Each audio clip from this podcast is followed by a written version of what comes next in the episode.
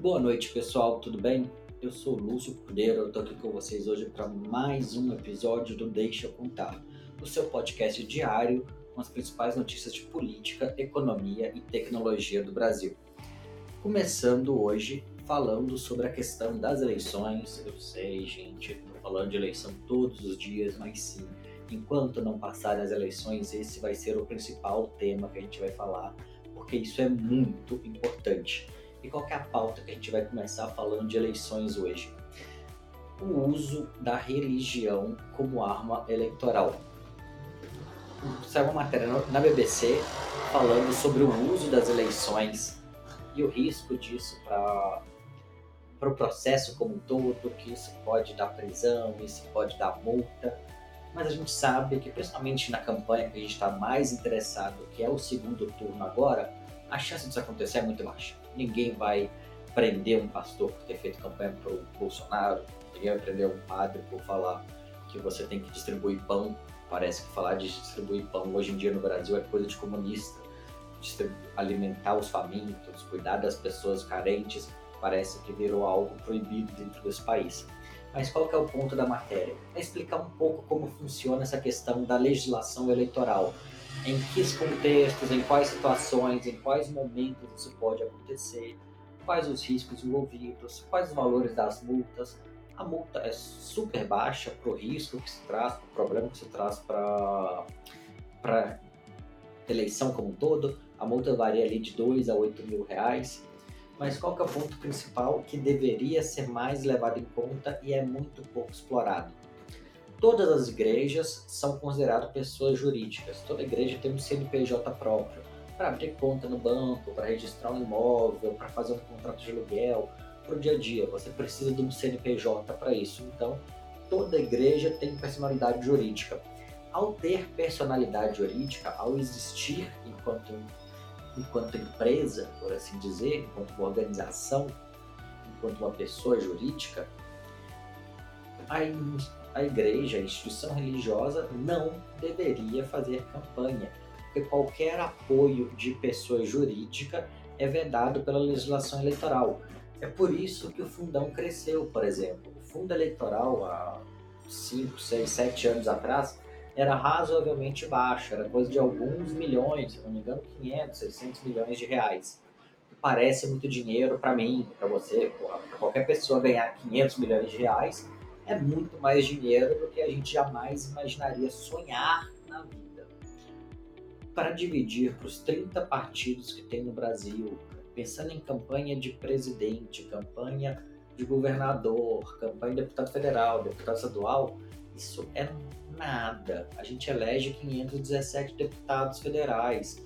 São nessa eleição foram 27 senadores, são 27 governadores eleitos, fora deputados estaduais, que somados em todos os estados, deve chegar, na, deve chegar uns mil, talvez mais. Então, se você dividir 500 milhões de reais só pelos eleitos, não dá nada.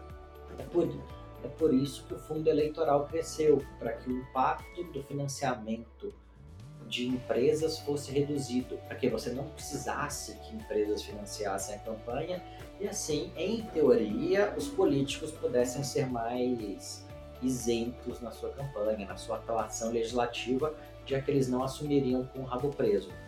A ideia do fundo eleitoral é essa, que qualquer pessoa que se candidate, por estar sendo financiada pelo poder público, só atue pensando no poder público. Mas esse não é o ponto da, matéria, da, do, da análise, a gente está falando da influência religiosa.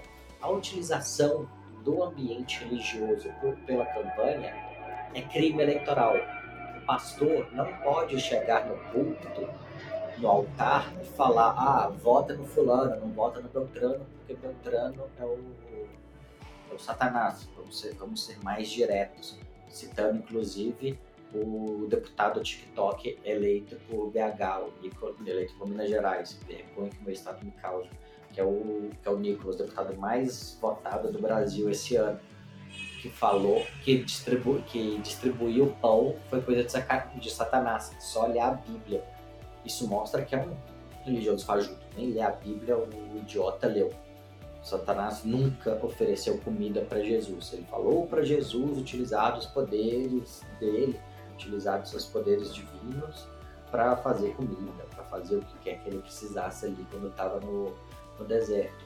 Quem utilizou o poder para multiplicar o pão e repartir o pão foi Jesus. Esses falsos religiosos da direita é esse tipo, uma galera que fala da Bíblia sem nunca ter aberto uma caralha de uma Bíblia na vida. Até, até eu, que sou ateu, entendo mais de igreja do que, do que eles. São religiosos que usam do momento sagrado, e o momento do culto é um momento sagrado para quem pertence à religião, né? é um momento importantíssimo, e eles estão explorando a fé das pessoas para definir a eleição pensando no bem próprio, não no bem do país. Estão olhando para o próprio bolso. E isso é proibido. Isso não poderia acontecer, mas acontece. E a gente sabe que o TSE, Tribunal Superior Eleitoral, não vai fazer nada, porque isso já está acontecendo tem muito tempo, não fez nada até agora. Mas eu achei a matéria interessante, eu acho um ponto relevante para a gente ter em consideração ali. E ainda dentro dessa pauta religiosa, falando das eleições, a gente cai na pauta moral que é a pauta moral? A pauta moral é o que a direita vem explorando há muitos anos para fazer campanha, para falar sobre como deveria ser a política e ao invés de fazer discussões programáticas pensando no bem-estar da população, o que é uma discussão programática? O que, é essa análise? Ah, a gente vai privilegiar o ensino superior a gente vai privilegiar o ensino básico? O governo vai investir mais em universidades federais ou vai fazer parcerias como o ProUni para a universidade particular cubra esse, esse espaço? A economia vai ter mais ou menos intervenção do Estado? O governo vai investir mais em algumas áreas ou vai tentar mais poder que as empresas privadas entrem nesse mercado? Isso é uma discussão programática.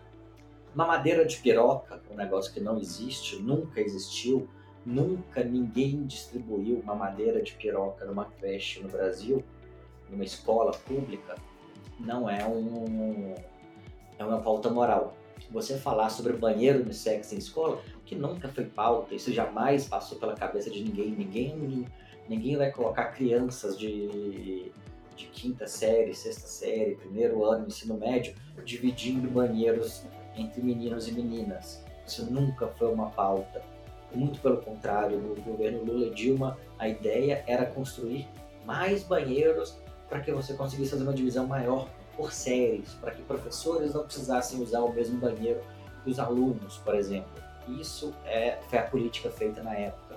Falar de kit gay, que é um negócio que nunca existiu, mais perto que se passou de ter algo parecido com, com o que tentaram vender como kit gay, foi uma cartilha desenvolvida na, no governo Dilma, se não me engano, falando sobre questões de gênero, sobre educação sexual para crianças. E educação sexual para crianças não é ensinar uma criança a transar, não é ensinar crianças e adolescentes como fazer sexo, é ensinar para elas sobre como é o funcionamento do seu corpo, como ele como elas se comportam, o que acontece em cada momento, o que você não deve deixar que as pessoas façam com você, o que não é natural que um adulto faça com uma criança. Isso é educação sexual, é explicar que suas áreas íntimas são suas áreas privadas, que ninguém que não ser, que ninguém tem direito de encostar nelas sem a sua permissão. Isso é educação sexual. Isso serve para a criança saber se ela está sendo abusada sexualmente ou não. Quando uma criança está sendo abusada sexualmente, muitas vezes ela não sabe o que está acontecendo. Uma aula de educação sexual é o momento para essa criança conseguir entender e se entender em relação a isso. Então, esse é o ponto de educação sexual. É por isso que que falam mal da cartilha gay. É por isso que o Bolsonaro fala do kit gay. Porque para ele, no final das contas, uma criança de 13, 14 anos que tá bonitinha e bem arrumada, é para ele ir para dentro de casa para abusar dela. Isso precisa ficar super claro. O presidente da República, quando viu uma criança de 13, 14 anos arrumadinha não, e achando que estava em uma situação de prostituição infantil, uma situação de exploração sexual de, de menores, ao invés de denunciar, quis entrar para dentro da casa, quis participar do abuso. É isso que ele fez e isso precisa ficar muito claro. Mas voltando à matéria. O, o, o diretor de política da CNBB, é a Conferência Nacional dos Bispos do Brasil, principal autoridade católica no país, falou que a pauta moral é o voto de cabresto religioso. O que é o voto de cabresto? É quando você usa de algum tipo de poder, algum tipo de influência que você tenha, seja ela financeira, seja ela econômica, seja ela força física, seja ela aparato do Estado, pelo controle de polícias, do exército e tudo mais. No caso, o aparato religioso, utilizar a igreja, utilizar o medo do inferno, utilizar o culto, utilizar o altar para fazer uma pregação contra determinado, contra um determinado candidato é uma pauta moral. Você falar que tal candidato representa tal candidato, vamos ser diretos. O que as igrejas, o que as igrejas evangélicas fazem, falando que o Lula é, é um candidato de Satanás, isso é pauta moral. O que a Canção Nova faz junto à pauta católica, junto ao grupo católico, a renovação carismática católica como um todo, de conectar kit gay, uma madeira de piroca, falar sobre a defesa da família e tudo mais, isso é pauta moral. É você colocar a religião dentro do Estado. E a gente passou séculos lutando para que isso não aconteça. Aconteça. Religião é uma coisa, Estado é outra. O Estado brasileiro é laico e a gente precisa voltar a reforçar isso para garantir que a gente tenha capacidade de, de atuar de forma mais direta, mais transparente, mais clara. Mas esse é o ponto. O diretor de política da CNBB falou que a pauta de moral, a pauta das pautas morais, essa questão desse pânico moral é o voto de cabresto religioso e ele está certíssimo. As igrejas têm utilizado isso como forma de impactar e direcionar o voto do, dos seus fiéis. Seguindo, vamos para a próxima matéria. Vocês provavelmente vão lembrar, esse caso repercutiu bastante no começo do, no começo do mês, logo após o resultado do segundo do primeiro turno, desculpa, onde uma empresa do Rio Grande do Sul falou para os funcionários que caso Lula fosse eleito, a empresa ia ser obrigada a cortar 30% do, do orçamento para o próximo ano e, obviamente, realizar demissões por isso. Isso faz parte de abuso de poder econômico. Isso é abuso de poder numa campanha eleitoral. Isso, vocês podem reparar que isso nunca é ah, empresário ligado a Lula ameaça caso Bolsonaro seja reeleito. É sempre o sentido contrário. É sempre o empresário bolsonarista. É sempre o velho da van fazendo a galera colocar, todos os funcionários colocarem camiseta, aquela camiseta horrível e fazer gritinho de guerra. É sempre um bolsonarista. Pra, eu gosto de frisar isso para não parecer que é um, ah, são duas faces da mesma moeda, é tudo igual. Não, não é tudo igual. Não é tudo igual. Mas a justiça do trabalho percebeu e falou que, que esse empresário precisa anunciar para os funcionários que o voto é livre. Essa situação do voto livre mostra exatamente como funciona a cabeça do, do, liberal brasileiro. Porque esse empresário com certeza vai falar que é liberal, vai falar que quer menos Estado, vai falar que quer menos participação da, governo na vida das pessoas, mas defende pauta moral. É contra, provavelmente, estou aqui usando o espantalho, mas com certeza vai ser contra o casamento de pessoas do mesmo sexo, vai ser contra a adoção de crianças por pessoas do mesmo, por casais do mesmo sexo, e vai fazer esse tipo de coisa. É igual, são, é igual os liberais do Novo. E o Novo não é meu alvo preferencial, o Novo é um partido que não deveria nem existir. Mas o Novo também falou que liberou os, os filiados para votarem, desde que não seja no Lula. Como você tem duas opções, ele obviamente está falando em quem que o filiado deve votar. Porque no final das contas, o liberal brasileiro, o liberal da Faria Lima é exatamente esse perfil, assim. Ele passa com um trator em cima da mãe se isso garantir para ele uma rentabilidade maior. Se falarem para ele que se ele passar por cima de todo mundo pedalando na ciclovia da Faria Lima, isso faz a Bovespa bater 200 mil pontos, ele não tá nem aí, ele nem pensa duas vezes, ele pega e mete o trator mesmo, porque ele não tem empatia, ele não entende o conceito de empatia, ele não entende o conceito de pensar no próximo. Então esse é o ponto principal de como lidar com esse, com esse cliente, com essa pessoa, desculpa, não é um cliente, como lidar com esse tipo de pessoa. Esse liberal, ele acha que tudo tem que ser do jeito dele e se não puder ser, as falas com a, realidade, né? Faz parte. Seguindo aqui, entrando já um pouco na pauta da economia, a ONU, alguns anos atrás, tinha definido uma revisão ali das metas do milênio, que é, que é o SDG, né, Sustainable Development Goals, as metas de desenvolvimento sustentável, se não me engano, são 18 metas. Tem erradicação da pobreza, erradicação do desmatamento, melhora da, da qualidade de vida da população em geral, vários temas. Um deles, principal, e que é o tema dessa matéria, é a questão de erradicação da pobreza. O Brasil tinha se comprometido, e vários países se comprometeram, a erradicar a pobreza até 2030. O problema é que nos últimos quatro anos, com esse governo, ao invés da gente avançar na redução, e aí não só nesses últimos quatro anos, a gente pode começar desde o governo Temer, mas ao invés da gente melhorar e avançar na redução das desigualdades, na erradicação da pobreza, a gente piorou. O Brasil saiu de um país que tinha zerado a fome, a pobreza extrema tinha acabado, não tinha mais de forma que fosse palpável, que fosse que aparecesse nos relatórios internacionais pessoas em situação de fome no, no país. O país tinha finalmente saído do mapa da fome da ONU. O Brasil não só voltou para o mapa da fome, como hoje 15% da população do Brasil está em pobreza extrema. Pobreza extrema é sobreviver com menos de um dólar por dia. Isso dá 5 reais. 5 reais por dia.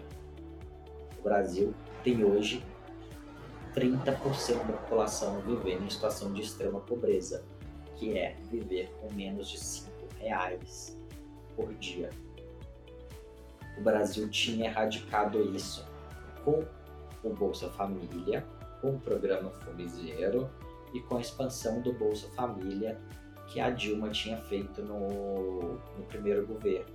Quando esse governo fala que ah, o PT pagava só 200 reais, a gente precisa lembrar que dinheiro tem valor no tempo.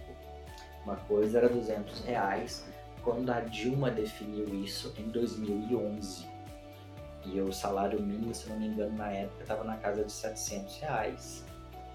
E a inflação era muito mais baixa. E a cesta básica custava menos de 200 reais. Ou seja, o, o, Bolsa Família comprava pelo menos uma cesta básica. E Bolsa Família, isso precisa ficar muito claro, o Bolsa Família nunca foi um programa tipo esse Auxílio Brasil agora o Auxílio Brasil agora, além de ser um programa eleitoreiro, ele tem data para acabar, ele acaba dia 31 de dezembro. Por mais que o governo fale, ah, garantimos, vamos garantir 20, pelo menos 24 meses de Auxílio Brasil. De novo, prazo para acabar, dois anos de programa. Bolsa Família era um programa perene, focado na redução da desigualdade, focado na melhora da condição de vida. O avanço do Bolsa Família é o programa de renda básica de cidadania do do ex-senador, atual vereador pela cidade de São Paulo e deputado estadual eleito Eduardo Suplicy, onde a gente garante uma renda básica para todos os brasileiros, independente da condição social. Todo mundo vai ter pelo menos um mínimo necessário para sobreviver. Esse é o programa do Renda Básica e Cidadania. Esse, era esse o caminho do, do Bolsa Família que é inspirado em programas de muito sucesso da Europa, como por exemplo, como funciona o Hartz IV na Alemanha, que é uma bolsa de, que garante dinheiro para a população, como funciona o Kindergeld na Alemanha, que dá 200 euros por criança até, se não me engano, os 21 anos de idade. Como funciona na a Finlândia, se não me engano, tem um programa, tem um programa de renda renda básica de 1.200, 1.500 euros, independente do que a pessoa está fazendo da vida. Ela tem ali 1.500 euros para se manter e aí depois ela complementa a renda como, como quiser. Renda básica de cidadania é uma necessidade. O que mais tem se discutido atualmente a questão de, de renda básica universal, porque isso é provavelmente a única forma do capitalismo se mostrar minimamente sustentável ao longo dos próximos anos. Mas isso é um outro assunto. Mas, voltando, o Brasil se tornou o país ainda mais pobre. 30% da população está passando fome. 120 milhões de pessoas, isso é 60% da população brasileira, está em situação de insegurança alimentar. O que é insegurança alimentar? É você não fazer as três refeições diárias, é não tomar café da manhã, ou não almoçar, ou não jantar, pelo menos. Você não tem segurança de que vai ter essas três, essas três refeições. É o que a gente costuma falar de forma jocosa, o vender o almoço para comprar janta tem gente que literalmente está fazendo isso. Começa o dia sem saber se vai conseguir almoçar, sem saber se vai conseguir jantar. Isso é normal para 60% da população brasileira hoje.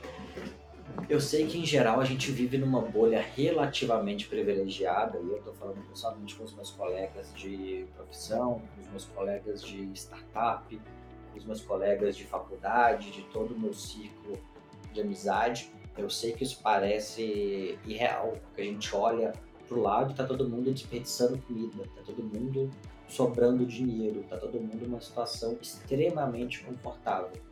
Mas é aquela coisa, tem um amigo meu que sempre falava isso, quando alguém fala assim, não, quando acontece aquelas coincidências de uma pessoa conhecer a outra que parecia completamente desconecta, você, nossa, que é muito pequeno. Não é que o mundo é pequeno, a renda é que é concentrada. Então, como a renda é muito concentrada, a chance desses grupos privilegiados, todo mundo se conhecer, é muito maior. Mas esse é o ponto. Quando a gente olha para o lado dentro da nossa bolha, é muito fácil achar que a fome não está não tá presente no dia a dia. É muito fácil um boçal como Bolsonaro falar assim: ah, mas você está vendo gente pedindo pedir comida? Quando você está fechado dentro do seu círculo, num, em bairros de classe nobre, em bairros privilegiados da cidade, quando você não coloca o pé para fora, quando você não vai para o mundo real, isso é muito, muito, muito fácil de acontecer. Você não vê a realidade, você não vê as pessoas passando fome. Quando você não está olhando para o lado, isso é muito normal. Isso é muito normal. Então a gente precisa dar essa aterrissada, a gente precisa olhar para o lado, precisa abrir o vidro do carro, precisa andar mais a pé em regiões fora do nosso, do nosso padrão para começar a ter contato com essa, com essa realidade. E nem precisa ir muito longe não. Se você andar na Paulista, aqui em São Paulo, você vai ver muita gente passando fome. Se você andar qualquer região próxima ao metrô, você vai ver muita gente pedindo comida. Se você passar na porta de qualquer supermercado, vai ter gente pedindo comida. A fome é uma realidade. Eu cresci, eu nasci em 88, eu cresci vendo o Betinho fazendo campanhas ao longo da década de 90 para doação de alimento, para ajudar o Brasil que tem fome. Essas campanhas sumiram ao longo dos anos, do começo dos anos dois, da primeira década do, anos 2000 e os primeiros anos da, dos anos 10 de, da segunda década do, do, século, né, ali entre 2010 e 2015, as campanhas sumiram porque acabou, não tinha mais necessidade de, de dar comida para as pessoas, elas não estavam mais morrendo de fome. O governo fornecer pelo menos um mínimo para isso não ser, não ser necessário. E aí a gente voltou para essa realidade porque é interessante para o poder atual, é interessante para Faria Lima, é interessante para o Paulo Guedes, é interessante para o Bolsonaro, é interessante para essa, di essa direita escrota, é interessante para esses pastores boçais que exista gente passando fome. Você precisa dessa massa de manobra para que isso seja, para que o capitalismo no estágio que ele está atualmente seja viável. Você precisa desse exército de reserva, você precisa dessa ameaça em cima da cabeça do trabalhador de que se ele perder o emprego, se ele se revoltar, se ele fizer greve, ele não tem opção. A opção dele é ou morrer de trabalhar ou morrer de fome. Então, isso é algo que a gente precisa combater. E a nossa primeira chance de começar a voltar a resolver isso, dia 30, vocês já sabem quem votar, pelo amor de Deus, voto no Lula. Tenho falado isso com todo mundo. E última matéria do dia, voltando para tecnologia, tinha um ou dois episódios que eu me trazia alguma coisa de tecnologia. A SMU, que é um dos principais portais aqui no Brasil de investimentos em crowdfunding de startups, ou seja, você ao invés de um investidor anjo, um fundo de investimento, ir lá e aportar o dinheiro na startup, você faz um bolinho ali de, de mini investidores, cada um aportando mil, dois mil, três mil reais e fazendo uma rodada de investimento maior. Ao invés de você ter 3, 4, 5, 6 investidores, você tem um pool ali de 10, 20, 30, 50, 100, 150 investidores ao mesmo tempo. O nome da plataforma é horrível, Star, Shine Like a Star. Obviamente, até o lançamento foi, foi feito no planetário aqui do Ibirapuera, essa coisa meio baranga de startup, mas enfim. A ideia é que você possa utilizar a plataforma para negociar ações de startups no mercado secundário. O que é o mercado secundário? Acho que isso precisa deixar bem claro. Toda vez que você, uma empresa, abre capital na bolsa, isso é uma oferta primária de ações. É a primeira vez que essa ação está indo ao mercado e o dinheiro captado nessa oferta vai direto para a conta da empresa. Então, por exemplo, o Nubank, quando abriu capital, sei lá, levantou 10 bilhões de reais. Esses 10 bilhões de reais não vão para o bolso do Davi Vélez, da Cris Junqueira, dos sócios, nem nada. Esses 10 bilhões de reais entram na conta do Nubank e o Nubank vai usar esse dinheiro para investimento, para expansão, para ser uma empresa cada vez maior. Mercado secundário é quando eu não fiz essa bobeira, mas quando eu, eu fui lá, comprei a ação do Nubank no lançamento a 10 reais. Hoje essa ação está valendo 3 reais. Real, acho que o preço está nessa faixa mesmo. Então, ou seja, eu já perdi 70%. Mas eu vou pegar e vou vender essa ação para fulaninho. Isso é o mercado secundário. Essa transação aconteceu e o Nubank não faz nem ideia que isso tenha acontecido. Ele não sabe que eu vendi para fulano. Até porque essa transação é é inexpressiva. A não ser que tenha um volume muito grande de ações, que aí a, mexe questão de conselho, mexe questão de decisão, mas em geral essa, essa decisão, essa transação não impacta nada na empresa no dia a dia. Então, por isso, já fiz um texto sobre isso no LinkedIn, falando que o valor de uma empresa no mercado significa muito pouca coisa, a não ser que ela esteja captando. Então, é isso. Isso vai impactar muito pouco na vida das startups de modo geral isso vai ser melhor para os investidores, porque dá uma oportunidade maior de fazer dinheiro com o investimento. Imagina que você tem investido no, na, no Nubank em 2013, quando o Nubank surgiu.